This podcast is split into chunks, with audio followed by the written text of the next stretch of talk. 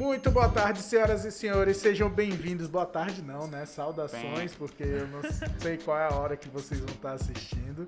Mas hoje nós estamos aqui no nosso querido Rota, sendo gravado no FB Ideias Iguatemi Fortaleza, onde a gente tem esse maravilhoso estúdio, essa ampla estrutura onde a gente recebe nossos queridos convidados, né, Dudes?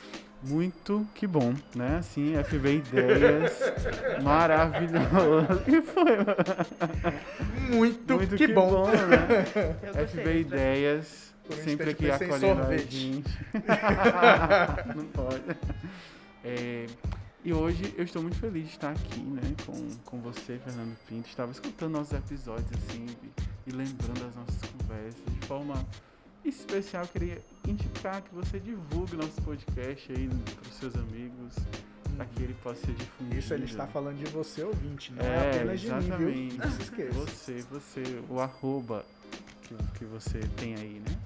Então é isso. Simbora para mais uma conversa. Vamos para mais um bate-papo com ela, maravilhosa que brilha nas passarelas, nos holofotes, nos mais diferentes câmeras desse meu Ceará e do Brasil Miami, afora também. York, Ela, a maravilhosa, esplendorosa Aline Félix. Uhul. Muito obrigada, estou me sentindo. Senhor, recebo todas essas palavras. Trilha meu, meu caminho, Senhor, estou preparada. Boa tarde. Ou é. Boa, né? Bom, bom dia, independente. Boa tarde, bom dia, boa noite, né? Ô, oh, resenha. Ai, obrigada pelo convite.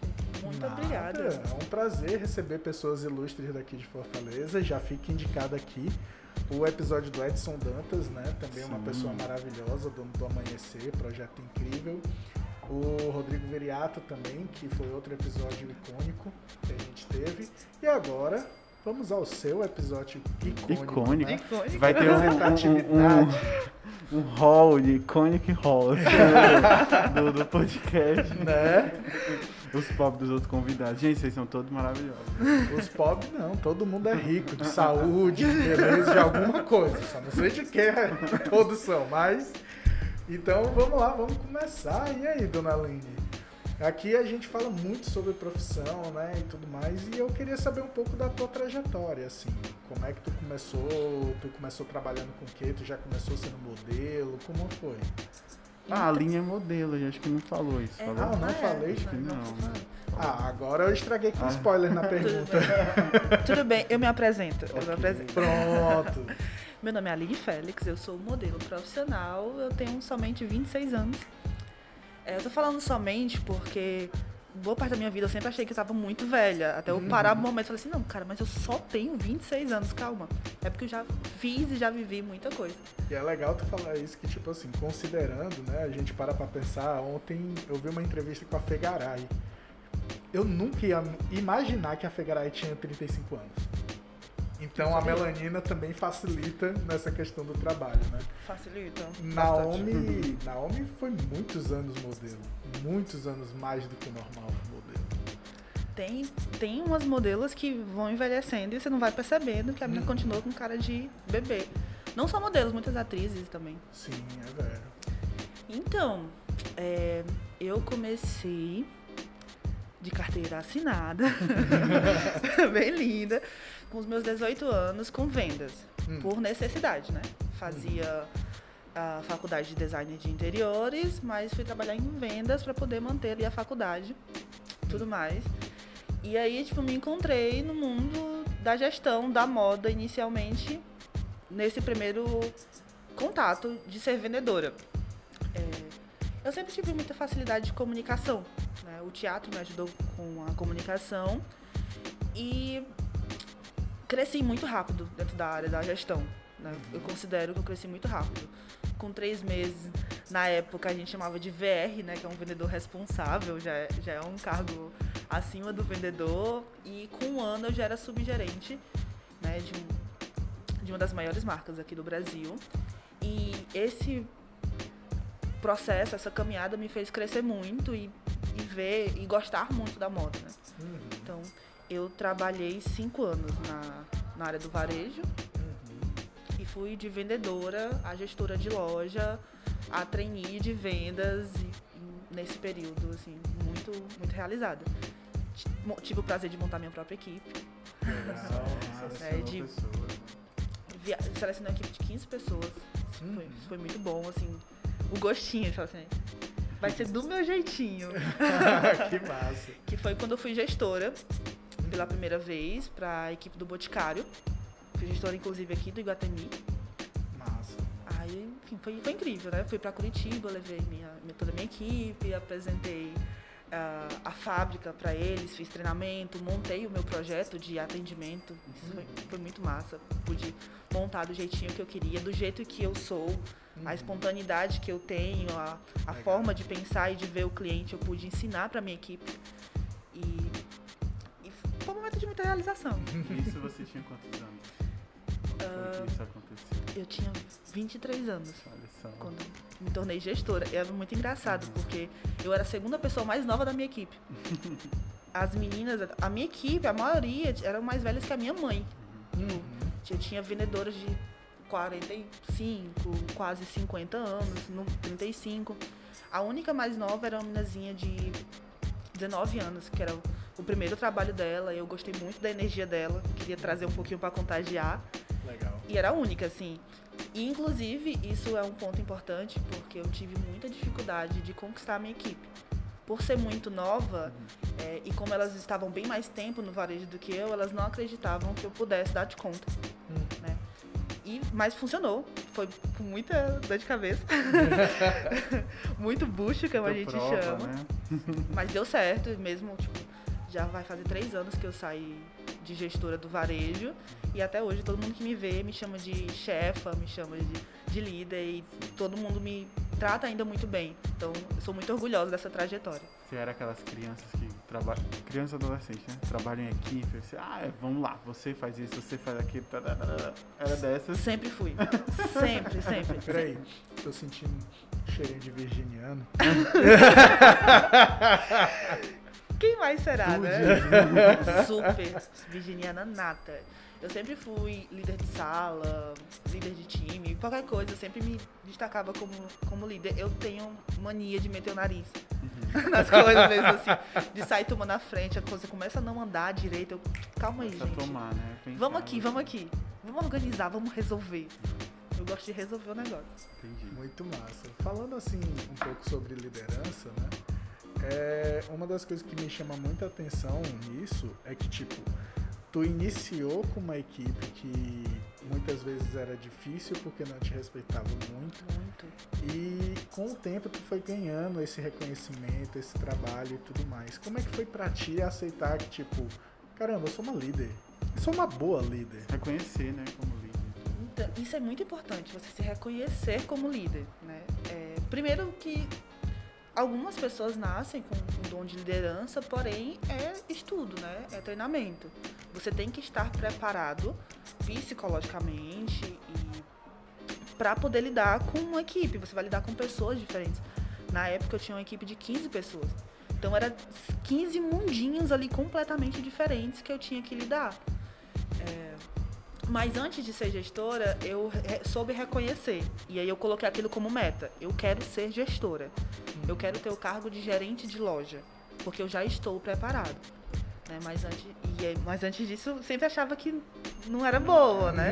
Aí eu comecei a escutar as pessoas falarem. Aí eu falei, calma, acho que eu posso reconhecer isso em mim. E o legal é que também a empresa, né, acreditou em você, assim, né? Super, super. Eles abraçaram real a minha ideia. Era na época do Boticário, por exemplo, era um projeto de uma loja, de uma loja piloto. A minha loja foi a segunda loja no Brasil. A primeira foi em Curitiba, estava dando certo.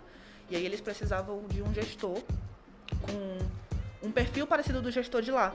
Só que lá era um homem, era o, o Júlio, que inclusive veio a falecer há, há dois meses de Covid. Aí é, e aí eu fui selecionada aqui em Fortaleza. Então a gente foi os cabeças desse projeto que deu, que deu muito certo. Era um projeto assim, de liderança de pessoas mais novas ou não? Era só de reprodução de algo parecido que já estava. É. Na, a ideia era que a gente desse vida à, à equipe, a gente fizesse o que a loja já vinha fazendo, uhum. que era vender, só que vender com excelência, vender com encantamento. Uhum. Era fazer com que o cliente não comprasse um produto, mas sim uma experiência, uhum. mas sim uma vivência. Que ele levasse para casa o produto sabendo que aquele produto ele foi pensado, ele foi planejado e que ele tem uma história. E conectar o cliente à loja. E aí isso só seria possível se os nossos funcionários estivessem muito bem conectados. Porque não dá para eu te pedir para tu atender muito bem uma pessoa se tu não tá bem, se tu não tá feliz, se tu não tá engajado com o teu trabalho. Então o trabalho foi muito mais interno, uhum. né? Por isso que eu pude montar a minha equipe, porque eu pude selecionar as pessoas. O ideal é que eu selecionasse pessoas internas e externas. Uhum. Internas que já sabiam muito bem da marca, né? Que já conheciam muito bem como é que fazia ali o, o dia a dia, e externas que tivessem uma visão nova, que viesse com um novo olhar, que viesse com nova energia, que a gente conseguisse fazer essa mescla. Nessa época o curso de design de interiores já tinha ido. Já tinha ido. Porque eu fui trabalhar para pagar o curso. Só que para manter o curso eu precisava de um bom cargo. Uhum. E para eu ter esse bom cargo, eu precisava me dedicar muito ao bom cargo. Aí eu não consegui manter as duas coisas por muito tempo. Porque eu virei subgerente e eu não tinha muito tempo, assim, eu não vivia não vivia, não estava conseguindo dar conta. Aí eu tranquei para voltar depois, só que eu voltei, comecei a fazer vários cursos dentro da gestão, né? RH, visual merchandising, moda, atendimento. E aí o curso de designer ficou para trás. Entendi. E assim, entendendo o que tu tá falando, dá para perceber que o teu movimento de engajamento no trabalho é muito forte. Tanto é que tu largou né, o teu curso e tudo mais para poder viver essa realidade do trabalho. Como é que tu consegue perceber o equilíbrio nesse momento da tua vida? De tipo, dava para conciliar as coisas que tu estava vivendo?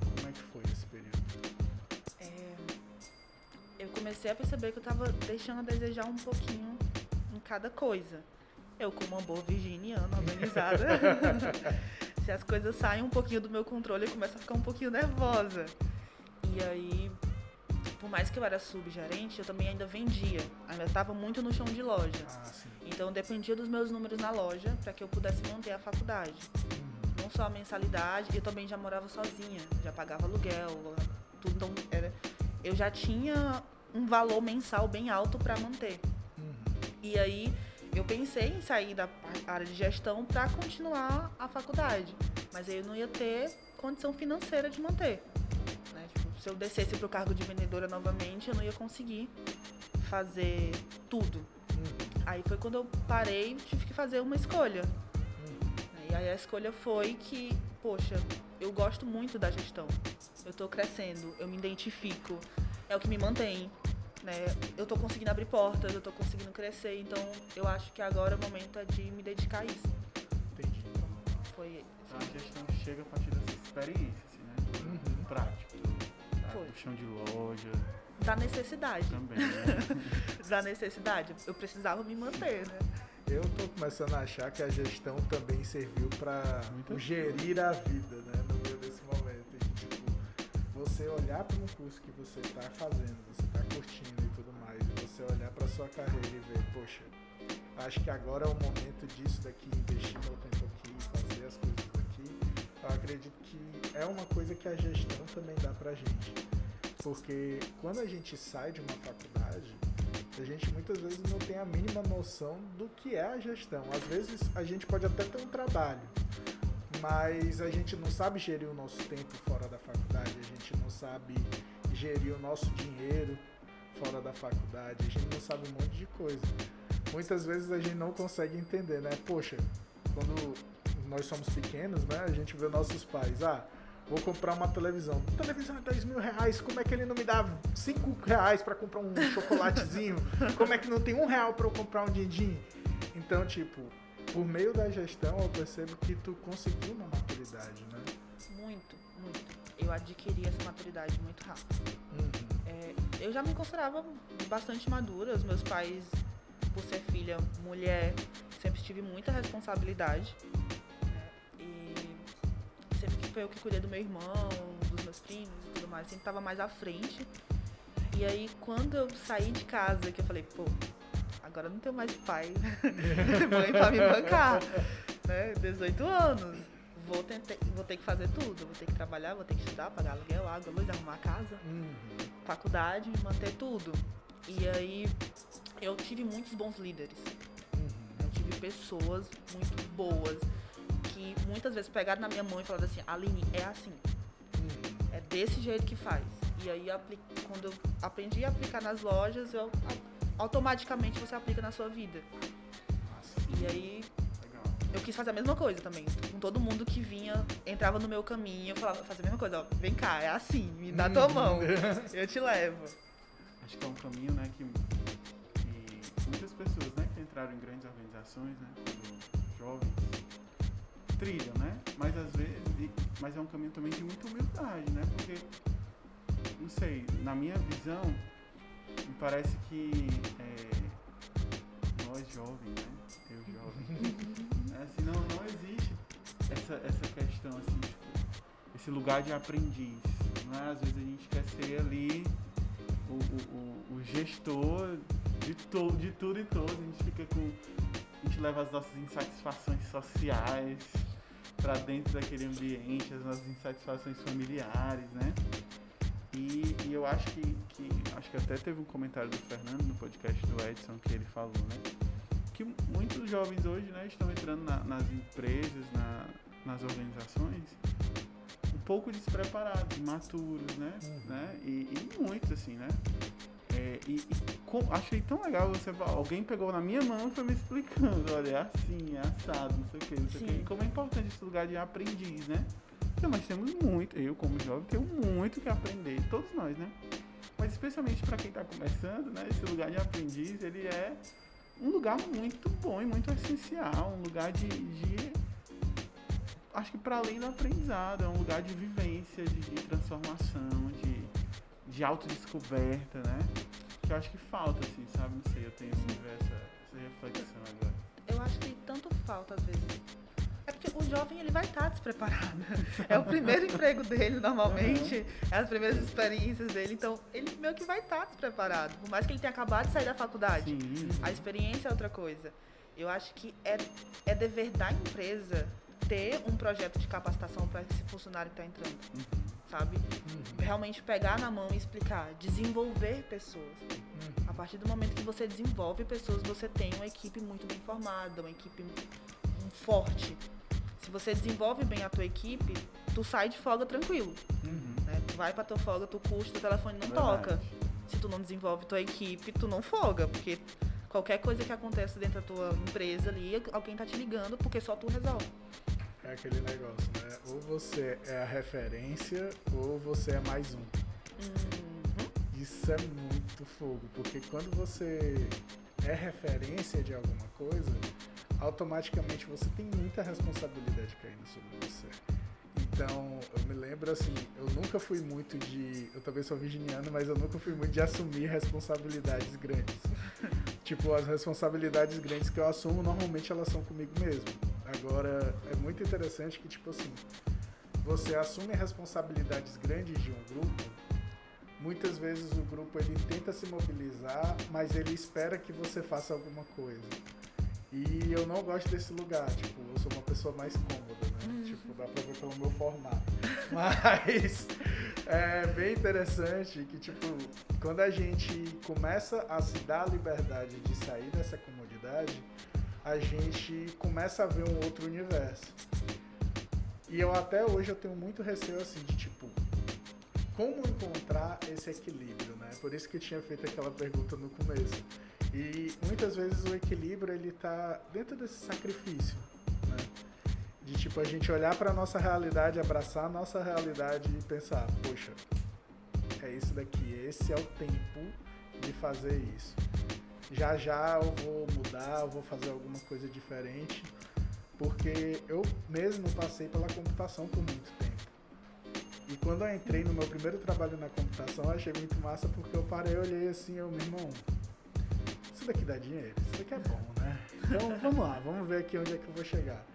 E fui, fui, fui, fui, fui, sendo que eu carecia do sentido naquela época que eu não tinha como tatear.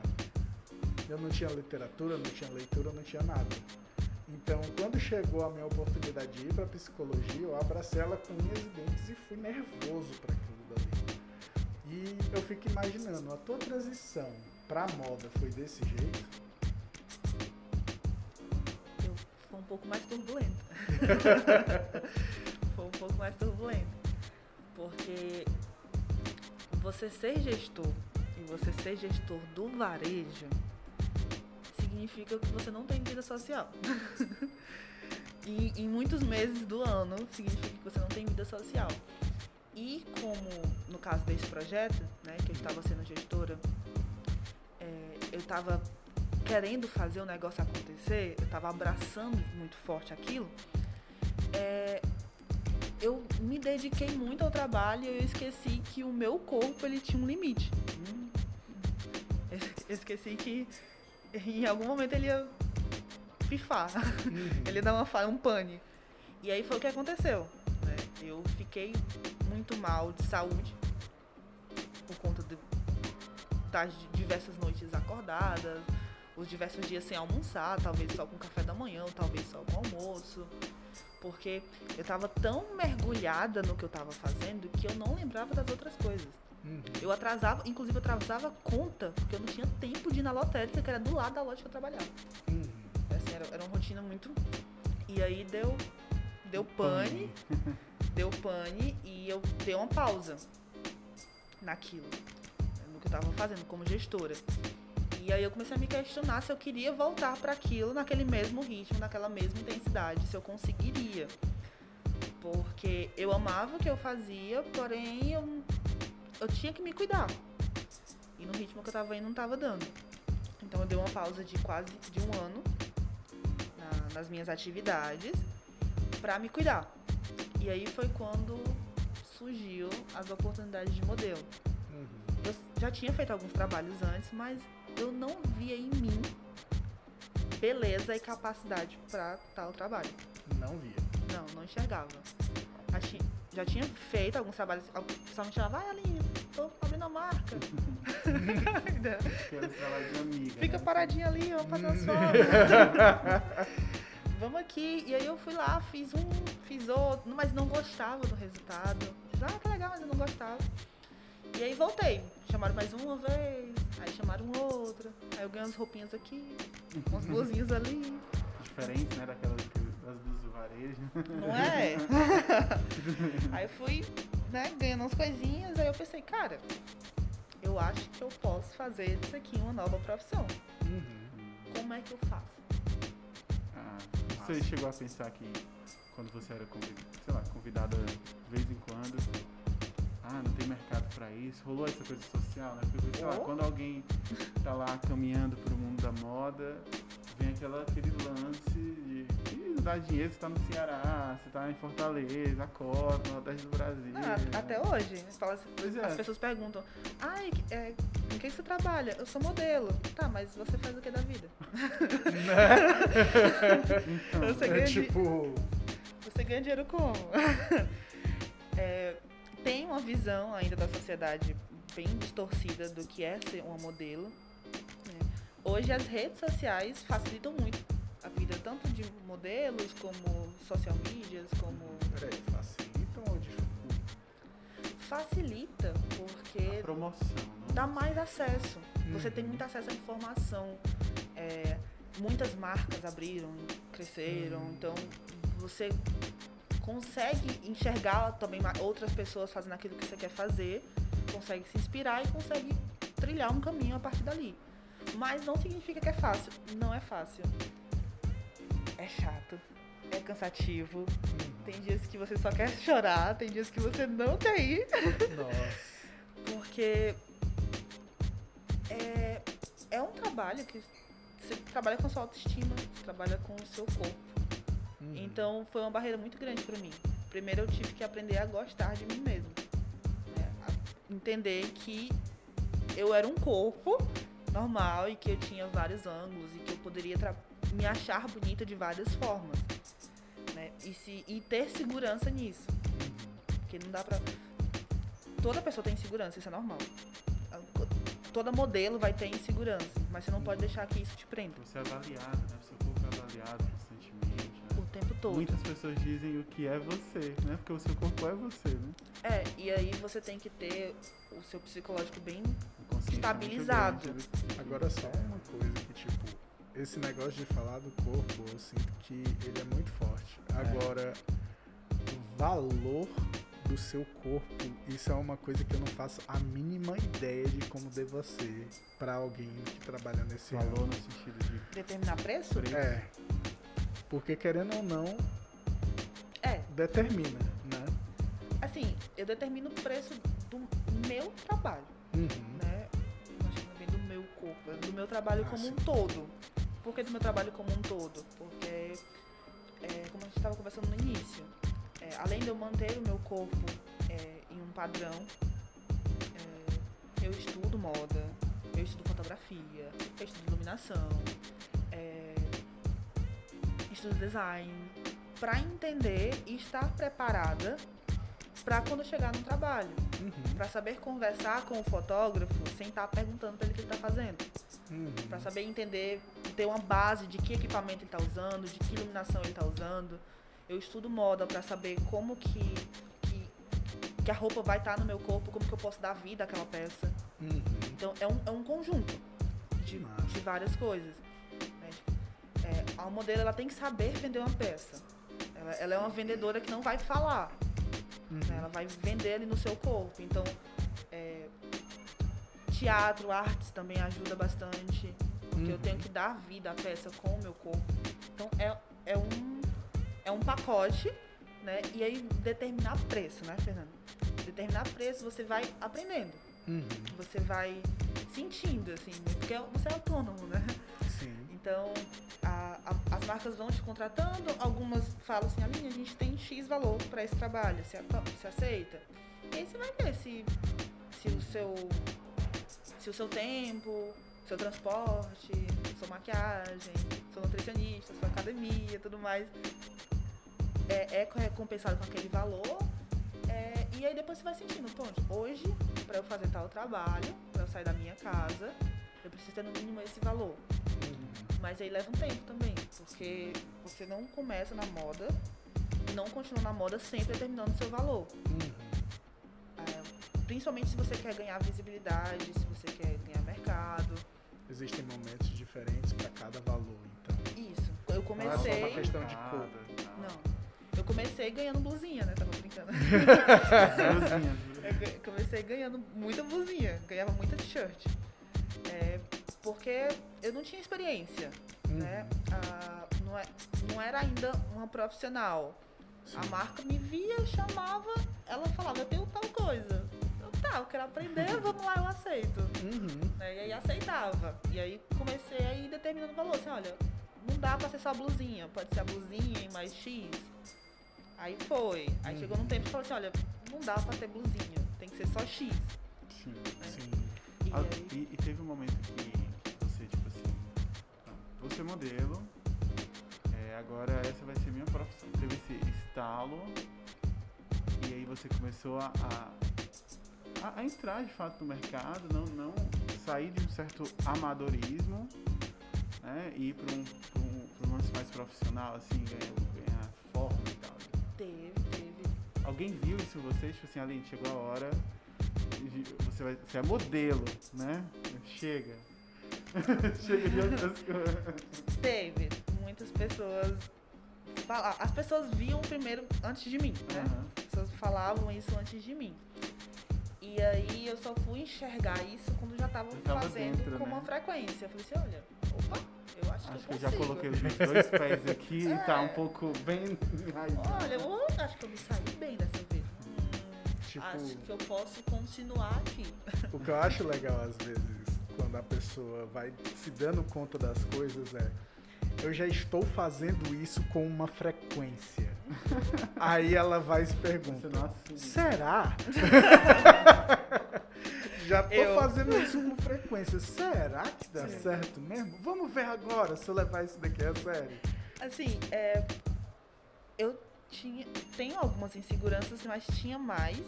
E é, aquela questão da estrutura racista do nosso país. Ficava como que eu vou viver como modelo, sendo uma modelo preta. Se a cada três ensaios que vai ter uma no meio de cinco. Né? E, e aí eu vou ter que ficar sambando com as outras modelos pretas aqui de Fortaleza, dividindo os trabalhos. Isso acontece até hoje. Né? Dividindo os trabalhos. E eu ficava com essa insegurança toda. Até hoje eu escuto absurdos, passo por muito caso de racismo dentro da, dos ensaios. É algo bem pesado. Só que eu determinei que eu quero isso pra minha vida. Então, é passar por cima de tudo isso. Só para esclarecer, ela não quer o racismo na vida dela. Não. Ela quer seguir eu quero a carreira a minha carreira de modelo. E ascender como modelo. Pronto. Eu quero seguir a minha carreira de modelo, independente, porque a moda é, é um âmbito bem tóxico. Hum. É um âmbito bem tóxico. A gente, a, a gente tá tentando mudar isso. É, a moda está tentando ser mais inclusiva, está tentando ser mais ecológica, está tentando abrir portas.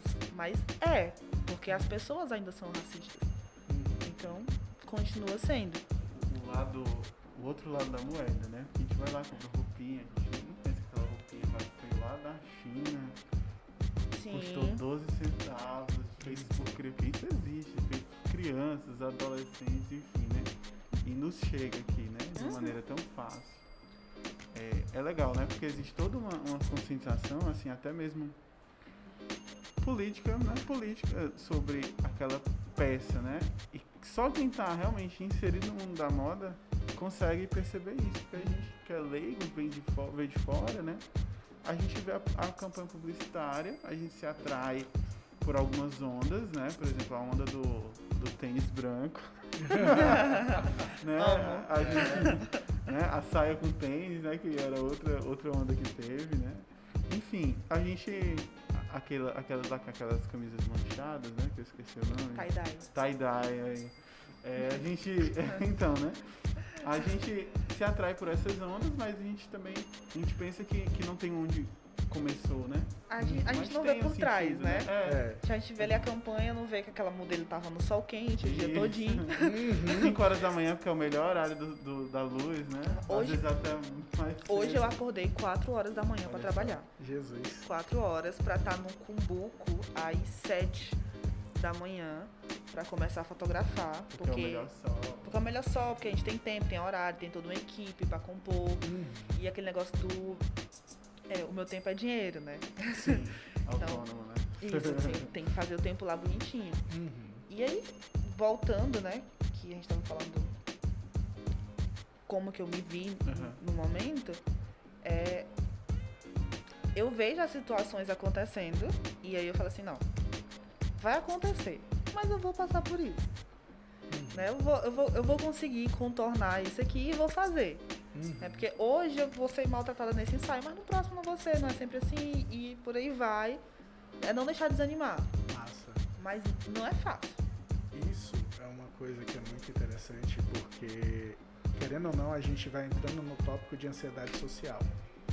Porque se a gente acredita né, que o racismo vai ocorrer em todas as situações, em todos os lugares que a gente está inserido, a gente já vai para aquele lugar tenso esperando aquilo dali. Já vai armado. Exatamente. e você poder isolar as coisas, mesmo que aconteça com uma certa frequência, você poder isolar de tipo assim, olha, aconteceu hoje, vamos ver no próximo. Uhum. Isso dá uma liberdade para a próxima experiência. Hoje você deve ter assim um leque de marcas que você olha e ah, essas marcas aqui são legais de se trabalhar esse, esses fotógrafos aqui são legais de se trabalhar. Hoje você tem uma liberdade maior de saber com quem você quer trabalhar e como você gosta de trabalhar. Então é bem legal que assim, ao invés de você assumir uma postura sempre de estar na defensiva e largar todas as oportunidades, você foi vivendo uma oportunidade de cada vez até chegar no ponto de não, essa oportunidade aqui eu dispenso porque essa daqui não me faz bem. E saber escolher mais pelo bem do que pela privação, né? Sim, estou chegando no nível, já, já cheguei no nível de conseguir dispensar um trabalho, porque eu não queria trabalhar com fotógrafo. Uau! top moda Cia Racer! Fiquei me sentindo. queria o dinheiro? Queria, mas. é, mas é isso, a gente nem sempre vai escolher Sim. todas as pessoas da equipe, né? Normalmente são equipes bem grandes, né? Uhum. Vai estar a equipe do marketing, vai estar a equipe de fotografia, vai estar a, equipe lá de estilistas e tudo mais, mas nem sempre você vai poder escolher. Porém, você vai conseguindo saber lidar. Você vai uhum. conhecendo pessoas, você vai sabendo lidar das situações. E aí é aquela questão de você ter um objetivo, você ter uma motivação e você não deixar se abater pelas coisas não é pequenas, né? Mas para situações. Uhum. Porque em qualquer profissão que você for, uhum. as pessoas vão, vão tentar, né? Te é. diminuir. Sim. A diferença é que na moda eu acho que é mais pesado porque as pessoas estão ali falando diretamente do teu corpo. Uhum. Eu, Aline, eu, Aline modelo, né? Sim. Vocês estão ali olhando diretamente pro meu corpo. Então olhando é, pro meu tipo, Existe uma instrumentalização do corpo como e... instrumento de trabalho. É. Agora, ao mesmo tempo que existe essa instrumentalização, eu, pelo que tu tá falando, eu sinto que tem um negócio de tipo assim. Não, ela é o nosso instrumento de trabalho. Aí vocês estão trabalhando, eles vão falar do teu corpo como um instrumento de trabalho. Sem vezes. esse respeito tem. humano. Ela é uma pessoa, ela não é um manequim. É, não. Tem muita gente muito massa. Uhum. Tem. Normalmente a galera da moda são muito calorosos. Uhum. É uma energia muito boa. Isso, é uma energia muito boa.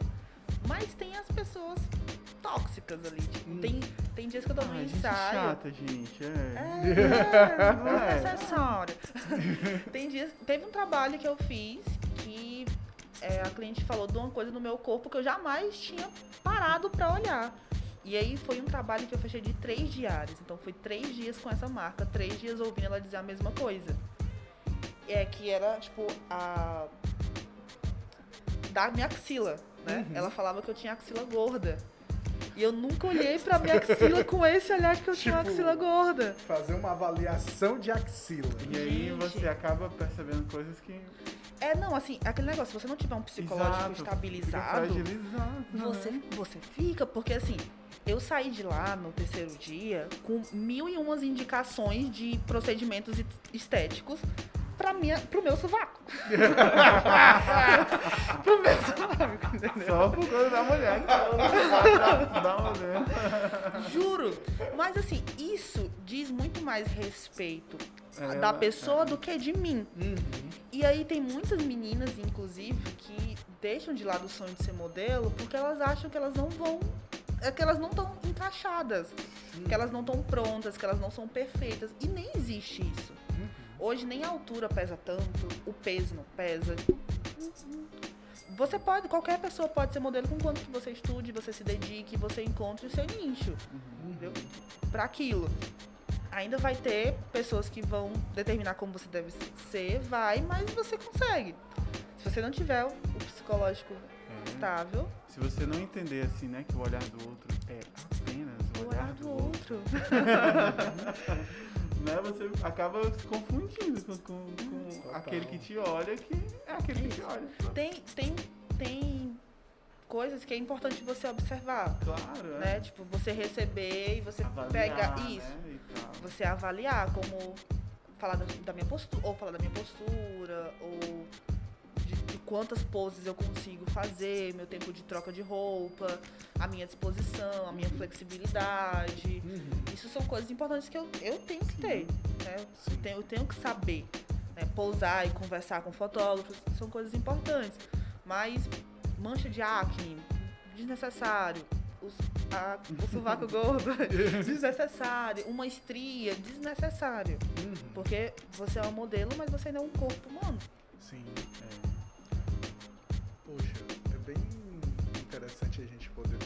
essas realidades, porque muitas vezes elas são deixadas de lado. Né? A gente encontra extremos no meio dessa tua fala. E o mais legal é tu poder falar tanto de um ponto de vista empoderado quanto de um ponto de vista que está em desenvolvimento ainda, que assim, tudo que tu tá fazendo, tu tá descobrindo agora. né? Não é uma coisa assim de, ah, eu vou ser modelo, sendo que aquela modelo enquadrada dentro daqueles padrões XY. Não. Eu vou ser modelo, mas qual é o padrão que dá para eu seguir também, né? Em meio a isso. E tu foi desenvolvendo, tipo, vendo teu corpo, vendo teu equilíbrio pessoal, vendo todos os teus recursos para poder fazer isso de uma maneira interessante. E isso me chama muita atenção, né? Que tu fala muitas vezes da insegurança. Mas em meio a isso, como é que tu pôde encontrar e desenvolver essa tua segurança? Tu conseguiu perceber? Então.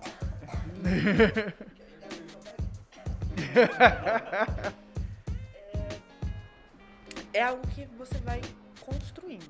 Uhum. Na verdade, a minha segurança eu fui construindo antes como mulher. Uhum. Né?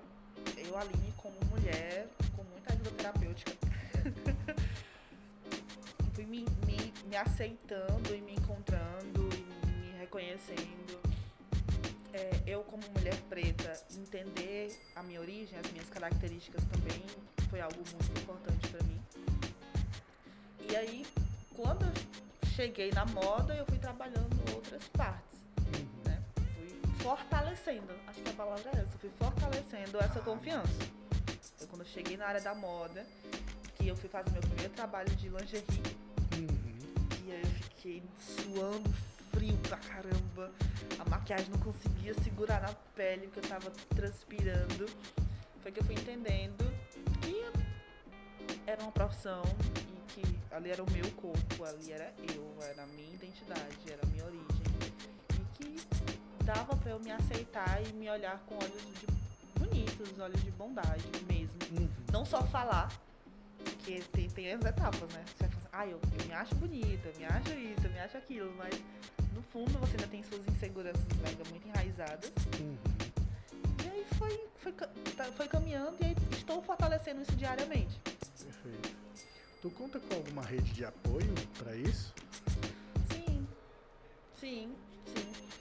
É, primeiro interna, tipo a minha família. Uhum. Minha maior rede de apoio. É, as minhas amigas me ajudam muito. Mas aqui em Fortaleza, é, eu e as minhas amigas pretas, modelos, a gente se apoia muito. Massa. E isso é muito bacana, isso é muito bonito. Então porque... existe uma, uma, parceria ao invés de uma competição muito. Sim, forte, né? sim. Eu sinto isso principalmente entre as modelos pretas. Porque uhum. aquele negócio que eu falei de a gente ficar sambando entre os trabalhos, dividindo os trabalhos, né? É, porque quando eu comecei, já tinha uma modelo com, aqui em Fortaleza com bem mais tempo.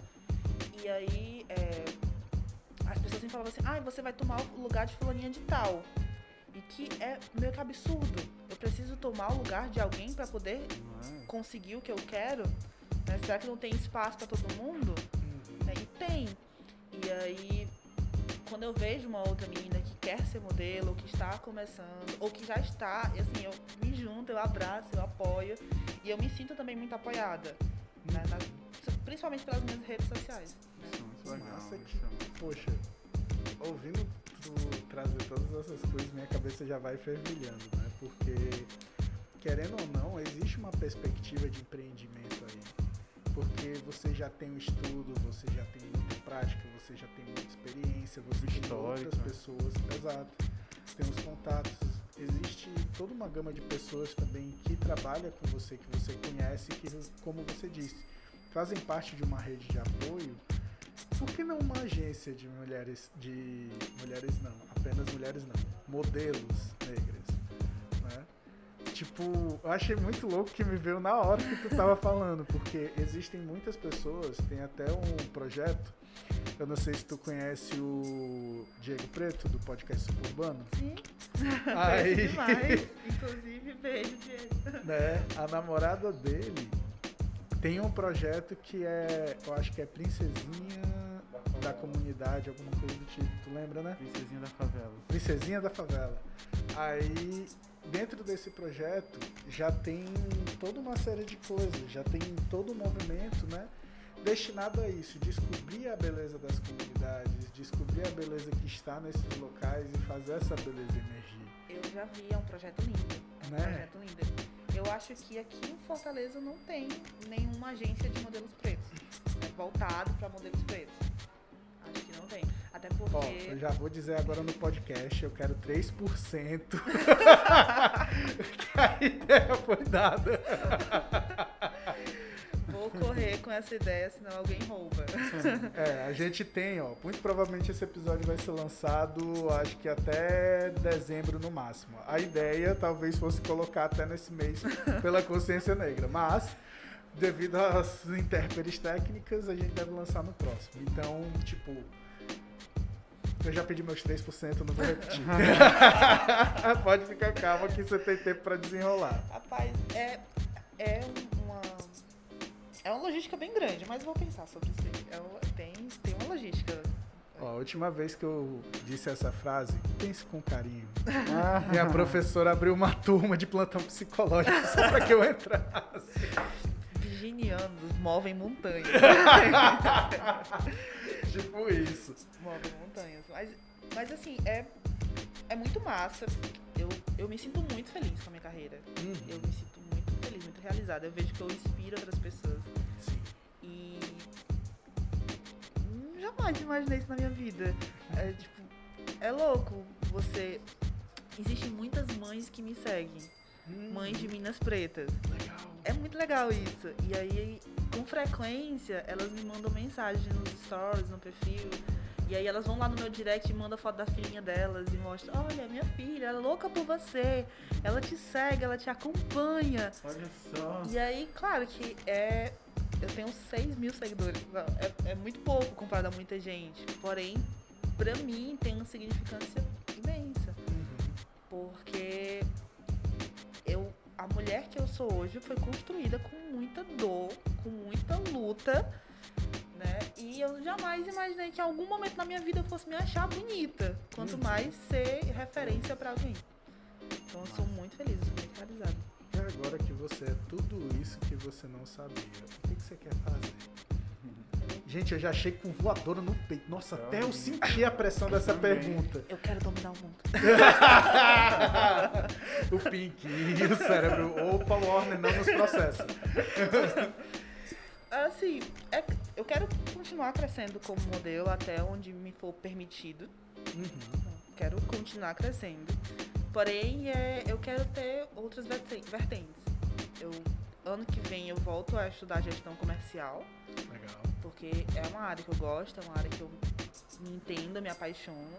Eu tenho o espírito de empreendedora, então eu quero abrir meu negócio uhum. tudo, e aí vai tudo girar, né? Gestão comercial, moda, meu negócio vai fazer um boom em algum momento e vai engajar, o negócio vai engajar. Então, é isso. É ter tempo para mim, é ter tempo para minha família, é me estabilizar financeiramente. Uhum. É dominar o mundo. Falando em família, família é um desafio para essa área. É. é. A minha mãe é muito de boa, no, no meu caso, né? Falo da minha experiência, né? A minha mãe é muito de boa, minha mãe é muito feliz, minha, me mostra pra todas as amigas dela. é. As amigas da minha mãe todas me seguem. Os colegas dela de academia todos me seguem. Eu tô, tô, aqui treinando na academia, a pessoa vem, ah, eu te conheço, porque tua mãe malha em tal dia. né? Ela me mostrou a tua foto, ela tem uma capinha de telefone com a tua foto. minha mãe é super minha fã. Eu vou mandar esse trecho do meu podcast pra minha mãe. porque minha mãe precisa aprender muito com a sua. Olha aí, mãe. a minha mãe, ela, ela tem essa bandeirinha dos fã-clube. Uhum. O meu pai, ele tá aprendendo a lidar. ele tá aprendendo a lidar. Até um ano atrás ele sempre, ainda falava, ai, mas isso é passageiro. Essas fotinhas que você faz aí, esse né? negocinho que você faz não vai dar dinheiro. E aí também é, eu faço muito ensaio de lingerie e biquíni, uhum. moda praia e moda íntima. Então, meu, meu corpo está sempre muito exposto. Uhum. Aí isso também incomoda um pouquinho o meu papo. Mas ele tá aprendendo a lidar, ele já tá de boa, me segue nas redes sociais também de boa. Não levanta a bandeirinha do fã clube. Uhum. Né? Mas tá de boa. A minha madrasta levanta mais do que, do que a bandeirinha. E é isso, meus irmãos me apoiam super. Ontem meu irmão me mandou a foto da, de uma vitrine de loja que ele me viu lá na vitrine. Hum, que maravilha. Foi, ele, ele bateu lá a foto e me mandou, todo orgulhoso. E relacionamento, o cara que vier já tem que vir sabendo que é minha profissão. não, não vem querer, porque senão não, não tem empatia aqui. Como é que é o relacionamento, assim, pra modelo? Que, tipo, é um universo que é diferenciado, né? Nesse sentido de o cara vai ter que saber que tem que dividir as intimidades, digamos assim, do seu corpo com outras pessoas. É, eu não vejo assim. Hum. Porque na hora do ensaio é algo tão profissional. Exemplo, assim, é, se eu estiver fotografando ali com um biquíni e sem querer aparecer um pouco mais do que deveria do meu seio, normalmente o fotógrafo, que é quem tá ali olhando diretamente para mim, nem vê. Porque ele tá tão preocupado com ângulo, iluminação e todo o conjunto que aquele detalhe ele não tá olhando. Sim. A gente tá ali realmente em busca de vender aquela peça do jeito que a cliente ali sonhou. Né? O projeto ali gente, é, um, é um todo, a iluminação como um todo. Então eu não vejo como uma intimidade. Sim. Tanto que, tipo, é, eu fico lá paradinha, as meninas já chegam, pegam no meu corpo, tira a peça, bota a peça e ajusta e não sei o quê. E as- é muito de boa hoje pra mim. Uhum. A intimidade como casal é outra história. Ah, não, é, é o- verdade. É, é verdade. outra pegada. Poxa, cara, é muito irado que, assim, pra ilustrar melhor pras pessoas, né? é, a sensação que tu me passa é de tipo. Um, cada ensaio, enquanto a pessoa tá fotografando, é como se você estivesse correndo na numa corrida de Fórmula 1, digamos assim. Sei lá, sua devida Ferrari, né? McLaren. Aí precisa trocar de roupa, é como trocar o pneu. Tipo, você chega, tira rápido, bota rápido, ajusta rápido, volta. Pá, pá, pá, bateu, bateu, bateu. Beleza, gastou esse pneu, vai pro outro. Tipo é, isso. é. E se for. Depende do que seja. Tem, porque tem vários segmentos, né? Tem. Esse aí parece muito um ensaio que a gente chama de lookbook, Uhum. que é frente, lado e costas. Perdão. A gente tem que fazer foto. É mais pra. Quando. Sabe aquela foto de site? Que o modelinho tá ali parado, você vê a peça perfeitamente, você não tá nem olhando direito ali pro modelo. Ah, sim, sim. Aí você vai vendo frente, lado e costa. Então é, é super isso, é super rápido. Frente, lado e costa, frente, lado e costa. Troca, frente, lado e costa. Então você vai mudando. Uhum. Aí tem uns ensaios que é mais conceito, exatamente isso. Só que mais conceito, que aí a gente vai escolher um determinado ambiente, ou estúdio, iluminação. E aí é algo mais pensado, é algo mais planejado. Tem todo um- uma história por trás. Então depende. Mas é sempre tudo muito rápido. Porque normalmente é numa meia diária ou numa diária. E a gente tem que trabalhar tudo aquilo naquele tempo. E normalmente são muitas peças de roupa para você fazer. Então você tem tempo Uhum. ali para entregar o, o trabalho impecável. É uma obra de arte. Uhum. né? A foto, a- quando o material sai ali, é uma obra de arte que você tá fazendo. Legal. Quero fazer uma pergunta. Como foi pra você se ver assim no outdoor, então na vitrine? Já chegou nesse outdoor? Não sei, né? Porque outdoor tem muito não tem outdoor ainda, mas eu tenho Ainda. vitrine. Pois é. Como é que foi pra você, tipo assim, passar, ou então. Olha só, eu estou, estou ali, estarei ali no próximo mês. E, rapaz, a primeira vez, na verdade, que eu vi é, foi as pessoas que me mandaram. Olha Não só. foi eu mesma. Não foi eu. Ó. Aqui meu irmão me mandou. Ah, massa. Muito A fina. vitrine, pra vocês Pura darem uma finesse. É, não, foi, foi muito legal, assim, aquela sensação. Ai, eu, Imensa na vitrine. eu.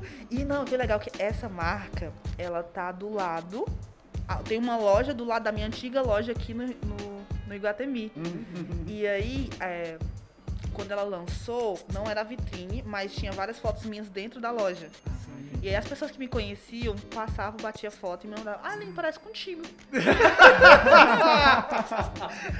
Parecida, né? Tipo, Essa menina parece contigo. essa, a minha gestora não tá fazendo um negócio desse, mas ela é muito parecida. Deixa eu mandar. Era muito. E aí as pessoas começaram a mandar. E, ah, amigos da época de colégio, Nossa. familiares. Você ainda trabalha em Fortaleza, né? Aí é, é legal, assim, não vou mentir, dá, dá um orgulho. Tipo, poxa, cara, sou eu ali. Onde nós chegou, né? Aquela música poeta contemporâneo, onde nós chegou. É. nós chegamos. É bom, é bom. Quero mais. Eu quero um outdoor, eu quero um outdoor, alô, outdoor. Então aquele, aquele de prédio, assim, né? Tipo, 13 de maio. Ô, oh, oh, rapaz. Chegaram desses daí. Tô na Dom Luiz. Bem linda, bem fina. A gente chega lá, né? É, é essa é a meta. É, essa é a e você já fez trabalho pra fora do estado, assim? Hum, já, já fiz pra marca de São Paulo. Ah. Foi aqui, os ensaios foram aqui, mas já fiz pra outras marcas de fora. Legal. Marcas de Minas Gerais, mar, marcas de fora. Sim. Que vem com toda uma equipe ou que manda as peças. É, como eu sou muito autônoma, né? eu sou a Tem minha própria agente, também, né? eu conheço muita gente, então é, acontece da marca me mandar as peças e eu vou atrás de produção, fotógrafo, estúdio, Nossa. monto tudo. É, tem dessas também. Eu, eu conheço um e pouquinho porque eu tenho uma amiga que ela é produtora de moda. Ai, que massa. Então ela, ela tem dessas. Talvez. Talvez eu conheça. Mariana, Mariana Maciel. Conheço demais. Ai, mentira. Ai, eu tava até pensando, eu devia ter trazido a Mariana pra elas duas debaterem. Ai, ia ser muito Elas iam Ela ia, Não, elas nem iam, elas nem iam deixar a gente falar, né? Que a Mariana tem dessas. Tagarela. É, a Mari, a Mari, minha amiga. Então, assim, ela traz essa, essa questão também, né? De de pensar a moda, ela vai apresentando. Você comprou isso aqui porque tá do lado dessa, desse cabide aqui, né? Uhum. Que também tem essas, né? É... Mas trabalhar como gestora de moda me fez ir como modelo já com uma visão muito boa da moda. Uhum. Já sabendo muito de moda, sabe? Entendendo muito. Eu trouxe o meu conhecimento de moda para outra área. Sim. Né? Claro que eu estudei bem mais, porque é, é outro ramo, tive que estudar outras coisas. Mas trouxe esse meu conhecimento de moda que me ajudou bastante. Perrengues. Vamos falar de perrengues. Eu tô querendo avacalhar aqui. Perrengues da vida da modelo cearense. Oxi. Além desses, né, que são super danosos, né, assim, do preconceito, etc. Né? Sempre tem. É. Perrengues. Contratos furados. Ai, não, ah, não fala. É, Gente, é, é, sexta-feira eu passei por uma a cliente marcou comigo já fazia um mês. Perdi vários outros trabalhos porque eu estava com aquele dia agendado. E aí quando foi um dia antes que eu só mandei, mandei mensagem só confirmando o horário, ninguém me respondeu. Ei.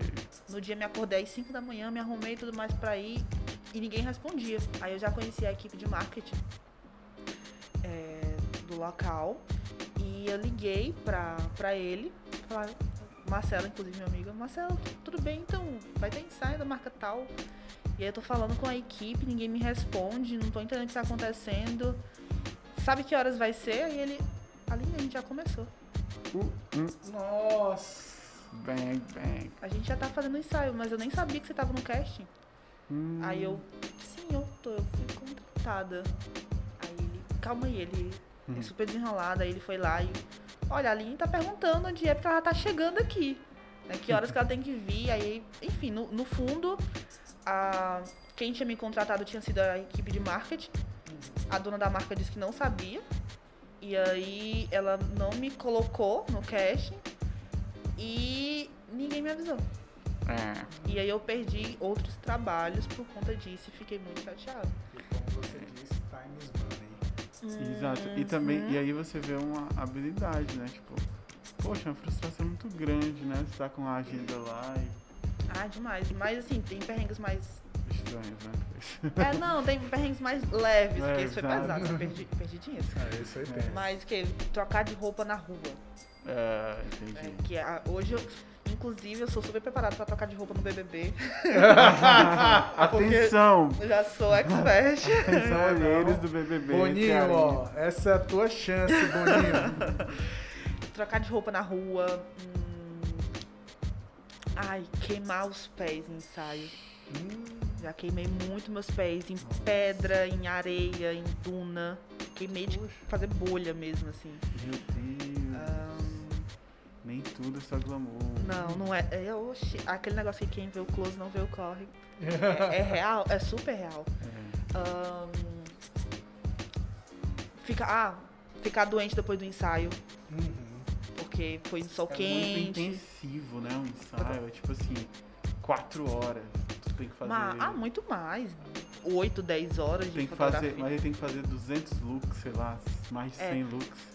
Aí tem que ser, tipo, vários dias. Mas, assim, num dia, acontece da marca, tipo, botar 60 looks pra uma modelo. Mas é um. 100, 100 looks completos. Você imagina um look de uma modelo, né? É duas peças no mínimo, sandália, Ah, é, colar, né? Então assim, é um, a maquiagem que às vezes tem que trocar, o cabelo.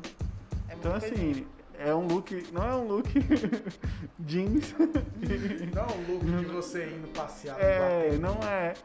É um look completo, É o né? look completo. Aí, Ah. É um look você indo no casamento do seu amigo. E toda a vida, né? tipo isso. Mas é, já queimar os pés, sentar em pedra quente, nossa. areia nos olhos. O que mais? Hum, Sei Muitas lá, tipo, coisinhas, se né? colocar em um lugar. Estranho, Estranho, tempo é, de tipo cair. isso. Ah, nossa, fotografar em locais perigosos. Nossa, cara. Tipo, No meio da estrada. Ah, meio da estrada, meio do mato. Ah, Já, ah, se, se queimar com ortiga no, no mar. Nossa, cara. pisar, só, né? pisar em espinho. Ui. Machucar o pé dentro da. tipo, fotografar dentro da água, na praia. Uhum. Ah, já tive cãibra no, meio- no ensaio, na, numa piscina. Nossa, Ah. Nas duas, nas duas pernas. Eu tinha que ficar numa boia.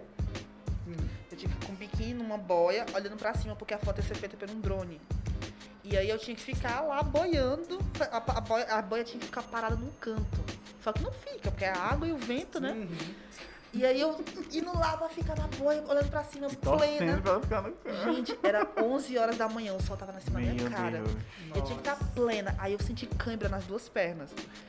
Só que nem- não tinha ninguém próximo de mim pra ouvir que eu tava com cãibra. Uhum. E o fotógrafo fala, não, tá bom, tá ficando feio. O que que tá acontecendo? Você tá fazendo careta. Aí eu, gente, eu tô com cãibra. Nossa, nossa, tô com câmera, tá doendo, tá doendo, tá doendo. Aí, mundo, ah, tá. Ai, gente, pois para aí, desce o drone, vamos, calma. e, e voltar depois, né? São uns perrenguezinhos já. Aline, e hoje você trabalha. Não tem horários fixos, assim, né? São sempre horários. Você faz a sua agenda, digamos assim, né? É. Como é que é isso, trabalhar? E também esse inesper- inesperado, né? Que, que, a- que o que os autônomos têm, né? Como é que você lida com isso? Porque antes você era, era gestora e você tá há três anos, né? Como modelo profissional, assim. fazer três anos. Então, como é que você veio lidando com isso, assim, com o passar do tempo, né, com a incerteza, com esses perrengues também, mas especialmente essa questão que a gente, assim, né, que eu acredito que, que você pode trazer também, né, a questão do, será que vai vir trabalho, pandemia, será que vai vir outro ciclo de tudo, tudo fechado, É, como é que foi? muito planejamento financeiro. Muito planejamento financeiro é o mais importante. É, e você ter outras fontes de renda. Uhum. Assim, principalmente para quem, pra quem está começando. Diversificar. Isso, você ter outras fontes de renda é super importante. É, mas assim, eu trabalhava muito. Eu trabalhava quase 24 horas por dia quando eu era gestora. E aí hoje eu tenho, eu respiro bem mais. Foi mais, né? Tem dias que eu trabalho feito um condenado, né? Acordo 4 da manhã e vou até 10, 11 horas da noite, como já acontece em vários ensaios. Mas muitas das, vezes no outro dia eu estou de folga, ou tenho, ou tenho pelo menos metade do dia de folga, então eu consigo descansar e consigo me planejar, consigo cuidar mais de mim, da minha saúde, né? consigo me planejar financeiramente, e isso é super importante. Mas eu consigo respirar bem mais. Que isso pra você tornou um valor, né, assim, esse, eu preciso respirar. Muito, muito. Porque assim, a gente fala muito de trabalhar para ter dinheiro, para ter qualidade de vida. Mas aí a gente esquece às vezes que o percurso a gente tá perdendo muita coisa. né? Dá, dá para você trabalhar muito, gerindo o seu tempo e o seu dinheiro, sem abandonar o seu objetivo. Então, é, hoje eu trabalho bastante, mas eu priorizo a minha saúde e a minha família. Nossa, consigo Legal. gerenciar isso. você escolhe isso, né? Eu escolho eu acho isso. Que, que isso também é um, grande plot de quem muda de carreira. né? Eu acho que, que a escolha, a, a vestir a camisa, né? Tipo assim, Uhum. colocar os dois pés de fato naquela onda ali. Quem tem uma experiência né, de conhece, quem tem uma experiência numa profissão que não vou dizer apenas que exige muito, mas com uma profissão que não lhe satisfaz, lhe realiza de uma forma diferenciada, essas pessoas quando vão para a próxima experiência elas vão com uma maturidade é. maior. Não, né? Muito, muito. É, na verdade, eu acho que se, se a linha de hoje fosse gestora, ela seria bem melhor do que a de antes. Uhum. E eu já me achava muito boa. A diferença é que eu só priorizava o meu trabalho. E aí, é, eu tinha um lema na minha loja, né? não era nem na minha loja, era um lema da empresa mesmo, que era cuidar do outro. A gente, nós gestores, a gente tinha que cuidar da nossa equipe. Então, eu cuidava da minha equipe em tudo. Até se a pessoa estava com problemas em casa, eu tinha a responsabilidade de ir lá sentar com ela, entender que problema, problema era esse e como que a empresa poderia ajudar para que essa pessoa conseguisse resolver o seu problema pessoal e continuar trabalhando com excelência. Só que eu cuidava de todo mundo, mas ninguém cuidava de mim. Nem eu cuidava de mim. Então hoje eu tenho maturidade para entender que para eu cuidar do outro, eu preciso cuidar de mim primeiramente. Isso é ótimo, porque tu falou dois termos que são muito importantes, né? É, dois termos não, uma situação que me leva a um termo que é a humildade. Que a humildade é você saber reconhecer as suas capacidades, inclusive os seus limites. Sim. Então, você reconhecer os seus limites faz também com que você se dê abertura para pedir ajuda. Hum, que é muito importante. Sim. E nessa época da gestão, era fácil pedir ajuda para os outros? Não. Eu, na verdade, assim, eu sempre fui muito comunicativa. Muito, muito. Eu faço amizade muito fácil. Isso é uma coisa que eu aprendi com meu pai. Ele fala assim, é melhor você ter amigo na praça do que dinheiro no bolso. E isso é muito verdade. Hum. Porque pedir ajuda não é fraqueza, muito pelo contrário. Eu acho que é fortaleza. Né? Você, você saber, reconhe é como você disse, reconhecer que você precisa de ajuda e pedir ajuda para as pessoas mais capacitadas que você. Uhum. E não era fácil, porque como eu era muito a mais nova no, no, nos meus cargos, é, não tinha muita gente querendo ajudar, não. Não tinha muita gente querendo ajudar, não. Então, é, eu fazia amizade com os chefes de outros setores. Tipo, o que eu não conseguia com a minha gestora, né? Porque muitas vezes eu não sentia na segurança de pedir ajuda para ela, com medo dela achar que eu não estava dando de conta do trabalho eu fazia amizade com o chefe de TI, eu fazia amizade com o chefe de marketing, eu fazia amizade com a galera do Visual Merchandise, com a galera do ponto de, é, com venda direta. Uhum. E aí essas amizades é que me impulsionavam, porque eu falava assim, olha, eu não estou conseguindo realizar isso pela minha quantidade de tarefas. Me dá uma força, então vamos fazer uma troca. Uhum. vamos fazer uma troca. E isso, nossa. Isso é irado, porque tipo assim, é, querendo ou não, você não tem só uma referência ou uma forma de ser boa, né, por essa perspectiva. E isso é todo um diferencial, porque quando você está preocupado apenas em babar a pessoa que está acima, né, babar o seu chefe direto, você está fazendo, diminuindo aquela diversificação que a gente falou há poucos instantes. Você está tipo olhando para um lugar e pensando, é só por aqui que eu vou subir.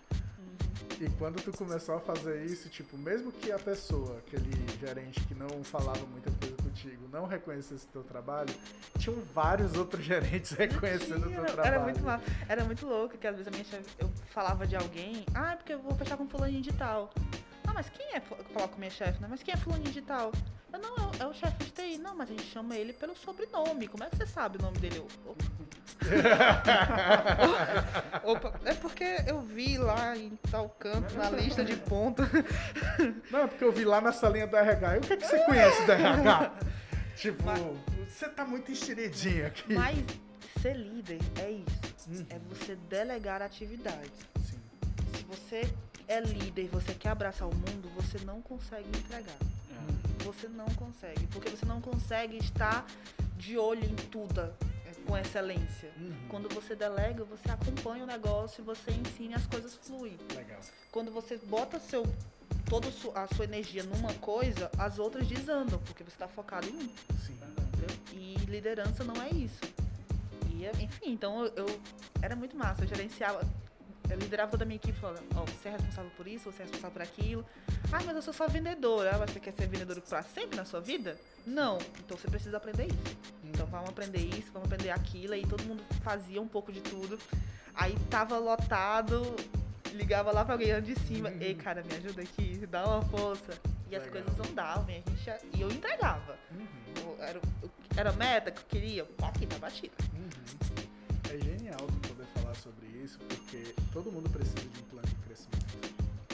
Né? É, eu estava falando recentemente com um colega meu que ele foi pro Canadá e não foi por causa dele, foi por causa da esposa dele. Ele namorava com ela ainda e ela chegou, olhou para ele e falou: Ó, oh, é o seguinte, eu tenho um. Você consegue acompanhar esse plano ou não? Eu. Lele. Aí eu ele. Olha, eu não sei se eu consigo acompanhar esse plano, mas eu quero dividi-lo com você. Ah. Nessa brincadeira de eu não sei se eu, quero, se eu consigo acompanhar esse plano, ele hoje saiu do Brasil, tá morando no Canadá, virou líder de equipe e tudo mais. Sendo que ele estava conversando comigo e eu achei muito interessante que ele estava dizendo, né, Fernando? Muita gente comete o erro de achar que, como ele era da TI, né? Como ele é da TI, ele falava, muita gente comete o erro de querer passar a vida toda como desenvolvedor. Mas, tipo assim, você passa uns 10 anos desenvolvendo, 15 anos desenvolvendo, e você vai ficando velho. E as coisas vão sendo lançadas a cada 5 minutos, fica mais difícil de acompanhar. Você já tem uma expertise naquela sua área, você já se aprofundou bastante, para você migrar é mais difícil. Então, como valorizar essa expertise? Aí eu, é, como? Aí ele foi me explicar, né? De tipo, você precisa sair de um cargo mais operacional e ir para um cargo de gestão. Que isso é muito importante. Se você ficar sempre no operacional, o seu limite vai diminuindo com o tempo. Então você precisa ir para um cargo de gestão que é para quê? Você sai daquele cargo operacional, beleza, mas no cargo de gestão você vai passar aquele seu conhecimento, aquele seu expertise para várias outras pessoas que estão ali abaixo. Fernando, o que é que tu tá querendo com isso? Os teus 3%? É. Mas, tipo, a gente não pode se esquecer também do, da segunda coisa que tu falou, que é a excelência que a excelência ela pode ser uma coisa que cobra muito da gente. Mas ao mesmo tempo a gente não pode se esquecer que a nossa excelência ela depende muito também da nossa autoanálise. Então a gente se tratar como juiz ou então terceirizar essa tarefa da excelência pode nos causar muitos problemas. Porque a excelência é uma coisa que tipo as nossas habilidades vão se desenvolvendo. Então tu falar sobre essa questão do crescimento né, na tua área como modelo, falar do teu empenho nos estudos e tudo mais, mostra uma coisa completamente diferente do que a gente ouve e do que é o imaginário de muitas jovens. Uhum. Porque muitas jovens acham que ah, ser modelo é parar e bater foto, pegar umas roupinhas e tal. E você tá falando disso de tipo, ó, também é se valorizar, também é estudar, também é saber as poses que você vai fazer, saber quando o cara tá batendo falta ou não. É, tem, tem to... é como toda área, você precisa estudar, você precisa se dedicar, você precisa se especializar, né? Nada cai do céu. Agora a pergunta do psicólogo inquieto, né? Eterno. Como é que tu via excelência quando tu estava trabalhando em gestão apenas e como é que tu vê a excelência hoje? Qual é a mudança entre esses querida. Eita, sempre eu vou nessas perguntas. Fernando, quer ser meu terapeuta? Você tá pronto pra saber? então bora. Al alguém tem mais alguma pergunta? alguém? Eu vou deixar repercutir essa pergunta. Nossa. A gente tava construindo uma amizade boa, tá? um, como que eu vejo excelência? É, na gestão era, é muito daquilo de era liderar muito bem a minha equipe, era capacitar muito bem pessoas. Então, o meu trabalho era desenvolver pessoas. Parece que não, mas é, era esse o meu trabalho. Eu tinha que desenvolver uma boa equipe. Então, eu tinha que delegar atividades, eu tinha que formar boas pessoas. Então, quando a minha equipe estava vendendo bem, estava bem alinhada, no trabalho e em casa, porque acabava que eu trazia como responsabilidade para mim também. É, eu sabia que eu estava agindo como uma excelência, como uma boa líder. E hoje é, é, estar buscando sempre me especializar e entender que tem trabalhos que vão sair muito bons e outros não tão bons, mas que eu vou ter que estar estudando, é, é, buscando e nem tudo vai depender de mim, né? é, é uma junção, é uma obra de fotógrafo, modelo, designer, marca, produção, é uma obra conjunta. Então, é, a gente, estou buscando a excelência ainda como modelo. Eu acho que eu tenho ainda muito para crescer, muito para melhorar muito. É, eu ainda me cobro muito como modelo, me cobro muito. Gente, meu coração está satisfeito por hoje. Muito obrigado. Vou abandonar agora o podcast. e essa resposta foi inspiradora. Eu fiquei até tão encantado que eu me esqueci de gravar. Ah. Mas está aqui no podcast. Pois é, assim, eu achei muito massa a tua história. Especialmente estou adorando o contraste, né? A hora ela era gestora da loja. É, gente? E, agora a, a loja vizinha expõe ela na vitrine, né? Foi, eu fiquei muito feliz nessa coleção, gente. Não vou, eu, não, eu não vou mentir. é uma satisfação, né? Tipo, poxa, é, é, é uma prova social uhum.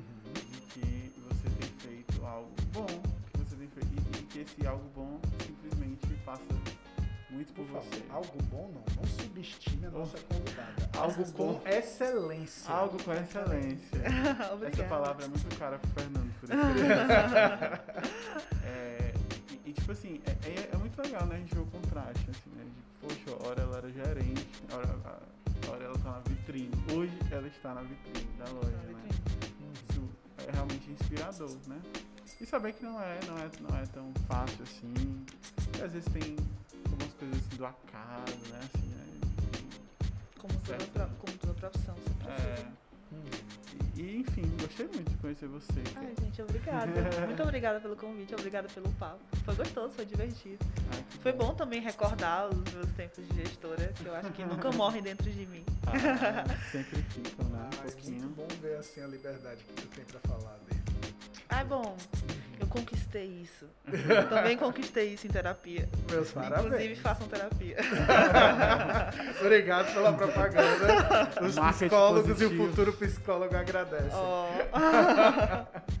então, pessoal, como sempre é de costume, eu tenho que agradecer a todos vocês por estarmos aqui. Eu já estou pensando na palavra aqui. É, vai pensando, enquanto eu vou fazendo aqui o encerramento. E a Aline vai pensando também. A em gente, quê? Todo final de encontro, a gente tem uma palavra que defina o encontro de hoje. E olha, quem falar uma palavra que começa com E e termina com excelência, eu dou um murro. mas então, é, ameaças à parte, eu queria agradecer ao FB Ideias em Guatemi por nos ceder esse maravilhoso estúdio de podcast que a gente está gravando hoje com muito bem-estar e com muito prazer. Eu queria agradecer o Yuri que está aqui operando Valeu. as máquinas. Eu queria agradecer o Arthur, a Lu, por estarem aqui na gestão desse espaço. E mais que tudo, eu queria agradecer a sua audiência, porque nós estamos aqui de maneira incrível construindo esse projeto para vocês, meus queridos. E Aline, você quer começar? Ladies first, apesar Ai. de algumas pessoas dizerem que é tóxico. a palavra? Uhum. Ai, gratidão. Ah. gratidão. Estou muito grata. Grata pelo convite, grata pela conversa, é, pelo espaço. É, é, bom ter espaço de bate-papo, assim, né?